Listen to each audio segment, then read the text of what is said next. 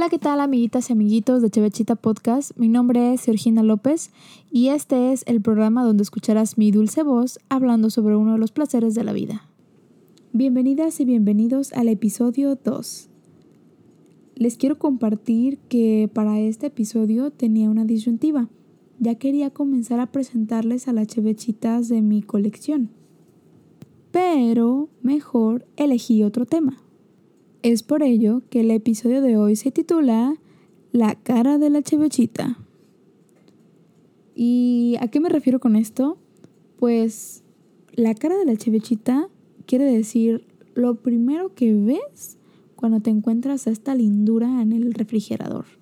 Es decir, la tomas, la observas y te puedes dar cuenta de que en su etiqueta trae su nombre, el nombre de la cervecería en la que fue hecha, los grados de alcohol, qué estilo cervecero tiene, etc. Todos estos datos y muchos más son los que la cara de la chevechita tiene. Y muchas veces los solemos ignorar o no entendemos muy bien a qué se refieren. Es por ello que en este episodio 2 elegí el tema de la cara de la chevechita para que juntos podamos aprender los elementos de la etiqueta de una chevechita y a qué se refiere cada uno de ellos. Acompáñenme a ver esta bonita historia. Primero que nada hablaremos sobre los elementos de la etiqueta de una chevechita. Estos elementos se dividen en dos. Uno son los elementos normativos o los obligatorios y los otros son los elementos artísticos o conceptuales. Los normativos u obligatorios son los que están basados en lo que popularmente es llamado NOM, NOM de etiquetado para bebidas alcohólicas, pero su nombre oficial es NOM-142-SSA1 diagonal SCFI-2014. Dentro de esta norma de etiquetado vienen varios puntos que se deben de incluir en las etiquetas de las cervezas. Entre ellos, la primera, yo creo que la que más nos hemos dado cuenta, es la leyenda de el abuso del consumo de este producto es nocivo para la salud. El siguiente es de que deben de contener el porcentaje de alcohol de la bebida. Siguiente, los símbolos de prohibido el consumo en menores de 18 años, mujeres embarazadas y conducir bajo los influjos del alcohol. Próximo punto, el lote y la fecha de caducidad. Ese es bastante común. El otro es el nombre, razón social, o sea, el nombre por el que está registrado legalmente, así como lo que solemos ver de SADCB y así. Eh, también el domicilio fiscal. Oh my Gucci. Los ingredientes deben aparecer en orden cuantitativo decreciente, es decir, de más a menos. Y este, este último punto me pareció bastante interesante, les quiero contar. En la etiqueta debe aparecer en color contrastante con el fondo en letra helvética condensada. Debe imprimirse el volumen que el envase contiene. Entre mayor capacidad tenga el envase, mayor va a ser la altura que tiene que contener el letrero donde diga tantos mililitros. Ahora imagínense con una regla en la mano derecha, una chevechita en la mano izquierda, lista para medir toda la colección. Ya pues, no es cierto. La verdad no fue toda la colección. Fueron como 10 chevechitas, nada más. Y por si ustedes en sus casitas quieren verificarlo, pues los envases ámbar de chevechitas son generalmente 355 mililitros. Y esos eh, deben de tener el letrerito de lo del número y los mililitros. O sea, 355 mililitros debe medir como altura 2.5 milímetros. Ya les dejé tarea para que no les digan y no les cuenten, porque a lo mejor les mienten. En los elementos normativos existen muchísimos más, pero yo no voy a ahondar en cuáles son. Yo les dije esos porque creo que son como de los más importantes. Pasando a los elementos artísticos o conceptuales, podemos encontrar el nombre de la cerveza, el estilo, la tipografía, el diseño de la etiqueta, la ilustración que tiene, el eslogan, descripción o historia. Esa es mi parte favorita, sinceramente. Eh, también hasta el papel que utilizan o la forma de la etiqueta. Son muchísimos detalles los que se tienen que tomar en cuenta para poder decir, voy a hacer la etiqueta de esta chevechita bonita. Ahora que ya hemos revisado los elementos de la etiqueta de una chevechita, quisiera ahondar en algunos puntos, como el nombre de la cerveza, estilo cervecero, porcentaje de alcohol e IBU. El primer punto es el nombre de la cerveza. Muchas veces tiene que ver con el estilo cervecero que sea o también puede estar ligado a la historia o concepto detrás de la cervecería. Estilo cervecero. Este punto está bien interesante porque usualmente cuando uno va a algún restaurante o cervecería o así, eh, te preguntan, ¿qué cerveza quiere? ¿Clara u oscura? y ya te quedas con esa idea como de, ah, bueno, hay dos tipos de cerveza. Pero no. Hay dos familias grandes de cerveza. Una es la Ale y la otra es la Lager, que se escribe L-A-G-E-R. Entonces, estas dos familias son diferentes debido al tipo de fermentación que tiene cada una. Las sales se fermentan a temperaturas altas y las lager a temperaturas bajas.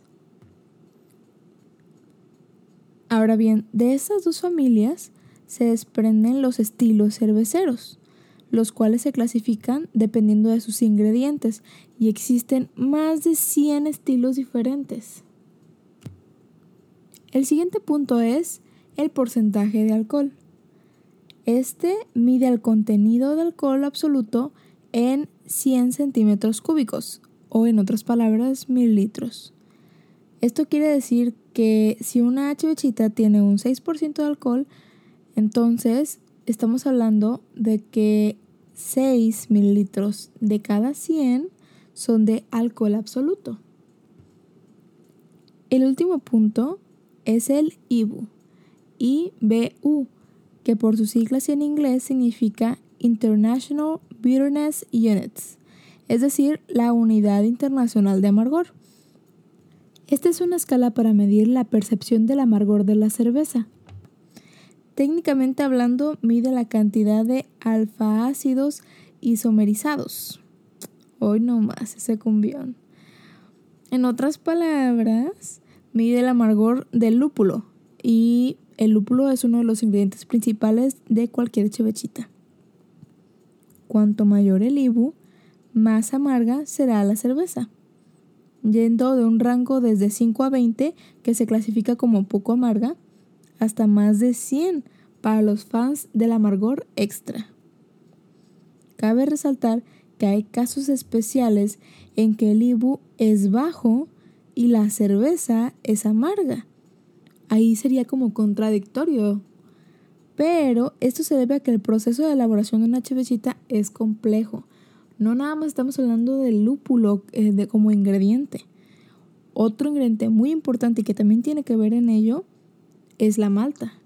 Entonces, esto lo podemos abordar en otro episodio, pero nada más cabe recalcar que esto de que entre mayor salibu más amargo es, no se cumple siempre.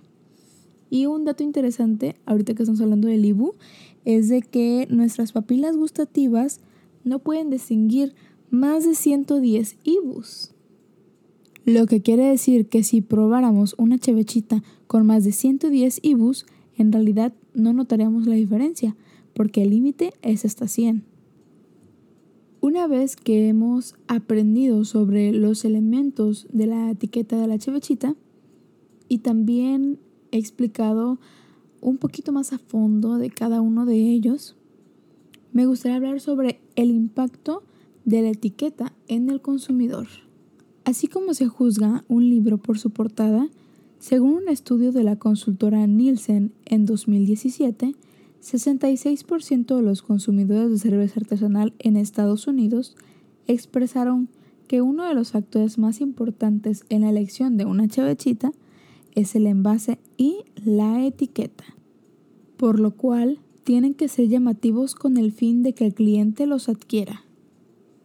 Los resultados de este estudio me dejaron sorprendida, debido a que yo no suelo hacer esto.